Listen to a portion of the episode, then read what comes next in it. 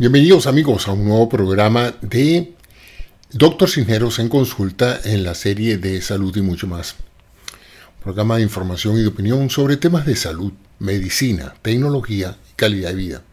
Continuando con nuestra serie de episodios sobre las glándulas, el día de hoy hablaremos de una muy importante y muy noticiosa. Ciertamente, usualmente cuando la gente se dice enferma de las glándulas, es esta la, glándula de la que están hablando. Y estamos hablando de la glándula tiroide. Pero en general, estos temas que voy a hablar ahora se aplican a muchas otras glándulas de lo que se llama el sistema endocrino. Eh, las glándulas, como todo tejido, pueden sufrir lo que se llaman cambios inflamatorios. Es decir, hay un proceso mediante el cual hay una alteración del funcionamiento normal del tejido y este eh, se aumenta de tamaño por diferentes razones. Hay un aumento en la concentración de agua, de plasma, hay un aumento en la irrigación sanguínea y esto en el caso de la tiroides se llama tiroiditis, un aumento proceso inflamatorio. Los procesos inflamatorios en los diferentes órganos pueden ser de dos tipos. cuando el órgano completo se inflama, uno habla de un proceso inflamatorio difuso. Y cuando es una sola región o un solo foco, uno habla de un proceso inflamatorio focal. Y dependiendo de la causa que produzca la inflamación, entonces uno habla de una tiroiditis eh, focal o una tiroiditis global, difusa. La otra cosa que podemos tener nosotros en el caso de los problemas de la glándula tiroide está relacionado con el aumento del tamaño de la glándula. La gente usualmente aprecia eso porque la glándula se hace visible en la parte anterior del cuello y eso se conoce en muchas regiones del mundo como un bocio o goiter en inglés.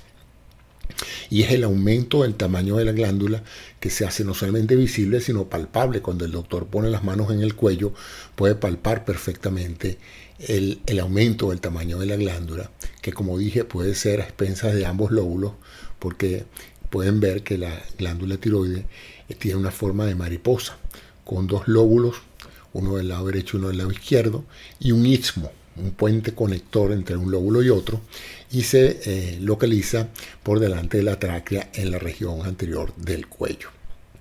Entonces, este tejido glandular puede aumentar el tamaño. Cuando los tejidos aumentan de tamaño, aumentan de tamaño por dos razones lo que se llama la hiperplasia y lo que se llama la hipertrofia. Eh, como los tejidos están formando por células, cuando el tejido aumenta de tamaño porque las células aumentan en número, se habla de hiperplasia. Y cuando las células, el órgano aumenta de tamaño porque las células simplemente se hacen más grandes, se habla de una hipertrofia. Entonces, en el caso de la tiroides puede haber ambos casos. La otra cosa que le puede pasar al tejido tiroideo es que este deje de funcionar como tejido tiroideo normal y se produzca lo que se llama una degeneración del tejido. Y eso pues va también a traer consecuencias en la función principal de la glándula tiroide, que es producir un conjunto de hormonas que tienen un gran impacto en lo que se llama el metabolismo de la persona. Entonces ya hablamos desde el punto de vista morfológico de lo que le puede pasar a la glándula, puede aumentar de tamaño, puede reducirse de tamaño, este aumento de tamaño puede ser a expensas de todo, de los dos lóbulos en forma difusa, o puede ser a expensas de un foquito, de un solo lóbulo, eh, de forma unilateral, derecha o izquierda. Entonces, por otro lado, está la parte funcional. La hipófisis forma parte de un conjunto de control hormonal que comienza un poco más arriba en otra glándula que está a nivel del cerebro, que se llama la hipófisis, con una profunda conexión con otra área del cerebro que se llama el hipotálamo. para no confundirlos mucho, el cerebro le da las órdenes a la glándula tiroide de producir la hormona tiroidea, porque el cerebro es el que detecta qué tanta hormona tiroidea necesita el organismo para funcionar metabólicamente normal.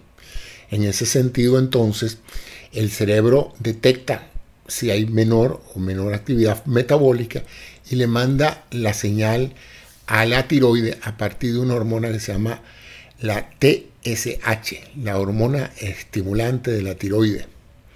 La tiroides entonces responde al efecto de esta hormona liberada en la pituitaria, en la hipófisis, y empieza a fabricar unas hormonas se llaman tiroxina, en dos formatos, la hidroxitiroxina y la tiroxina, que son las llamadas conocidas en los exámenes de laboratorio como la T3 y la T4. Son dos hormonas que se vacían en la circulación de la sangre que pasa por el tejido tiroideo y a partir de allí, en, todas las áreas corporales, ellas van activando una serie de procesos que aumentan el consumo de oxígeno, aumentan la frecuencia cardíaca, aumentan en general el metabolismo celular, de tal manera de que la hiperactividad de la hormona tiroidea significa que uno va a aumentar una cantidad de funciones orgánicas y por el contrario, el déficit de producción de hormona tiroidea se traduce en una disminución. Pueden verlo así como que la hormona tiroidea es el acelerador del automóvil. Ah, cuando la, hormona, la glándula tiroides está estimulada por la hipófisis, ella entonces produce mucha hormona tiroidea y esto acelera el cuerpo. De tal manera que uno de los signos clásicos del hipertiroidismo es una gran fatiga producida por un aumento en la frecuencia cardíaca, un aumento en la frecuencia respiratoria, un aumento en la producción de calor y una serie de cambios que hacen que la persona en realidad se sienta acelerada. Aumento del apetito, eh, aumento del consumo de agua, porque por supuesto tiene que disipar todo ese calor que se está generando por el, por el incremento en el metabolismo, de tal manera pues que el hipertiroidismo, que es así como se llama la excesiva actividad de producción de hormona tiroidea, se traduce en esos cambios que acabo de describir. Por el otro lado, si la glándula lo que está es produciendo poca hormona tiroidea, se dice que está hipofuncional o hipotiroidea. La persona está hipotiroidea. Y entonces también es una persona que tiene una serie de cambios asociados a una reducción del metabolismo del cuerpo. De tal manera que, bueno, es ese esencialmente eh, lo que quería decirles en relación con la glándula tiroide en términos de su tamaño, de qué puede ser lo que tenga eh, el paciente cuando tiene un hipertiroidismo. Ese hipertiroidismo puede darse por excesiva estimulación, eh, puede darse por otros cambios y puede ser por un proceso autoinmune, las famosas tiroiditis, que son inflamaciones de la tiroide que a su vez se acompañan de aumento en la actividad de la hormona tiroidea a nivel corporal. Por el otro caso tenemos entonces el caso del bocio, en el momento del aumento de la glándula tiroide, que puede también ocurrir con una disminución de la ah, actividad eh, hormonal tiroidea. Eh, la glándula está de mucho tamaño, pero no produce suficiente hormona y entonces se producen esos casos de hipotiroidismo. Eh, ¿Qué más podemos encontrar en, el, en la glándula tiroides? Bueno, como en todo tejido donde las células pueden degenerar, tenemos entonces las hiperplasias que pueden ser benignas o malignas, es decir, tumores en la glándula tiroide, tumores nodulares o múltiples nodulares que pueden en un momento dado desarrollar cambios eh, indiferenciados que llamamos cáncer de tiroides. Y eso ya pues es una patología totalmente diferente. Se traducen en nódulos palpables, visibles, que se pueden detectar a través de un simple ecosonograma de la glándula tiroide, que además de la palpación es usualmente la tecnología más frecuentemente utilizada para evaluar el tamaño real del órgano, evaluar los cambios focales, la presencia de estructuras tumorales que pueden ser quísticas o sólidas. Eh, todo eso se ve en el ultrasonido y eso permite entonces al médico hacer un mejor diagnóstico no solamente de los procesos eh, focales degenerativos de la glándula, los tumores, decidir si se va a operar toda la glándula, si se va a operar un lóbulo de la glándula, si se va a sacar un área en particular que se sospeche, Eh, en muchos casos, antes de operar, se introducen agujas para tomar muestras de biopsia de estos focos eh, en la glándula tiroide para establecer pues si son benignos o malignos, de manera que ya el cirujano vaya con una mejor orientación de qué es lo que va a hacer, si va a sacar toda la glándula o si va a sacar un nódulo benigno. Eh, eh, a veces simplemente el diagnóstico toma más tiempo y hay que esperar pues el resultado del examen patológico. Desde el punto de vista de tratamiento, eh, si la glándula está produciendo poca hormona tiroidea, se puede dar hormona tiroidea por vía exógena, es decir, eh, se le da a la persona lo que la glándula no le está suministrando, de manera de mantener una actividad metabólica que produzca pues un sano eh, equilibrio metabólico y le permita a la persona llevar una vida normal con niveles aceptables, complementando por vía oral la eh, hormona tiroidea que no está produciendo su glándula.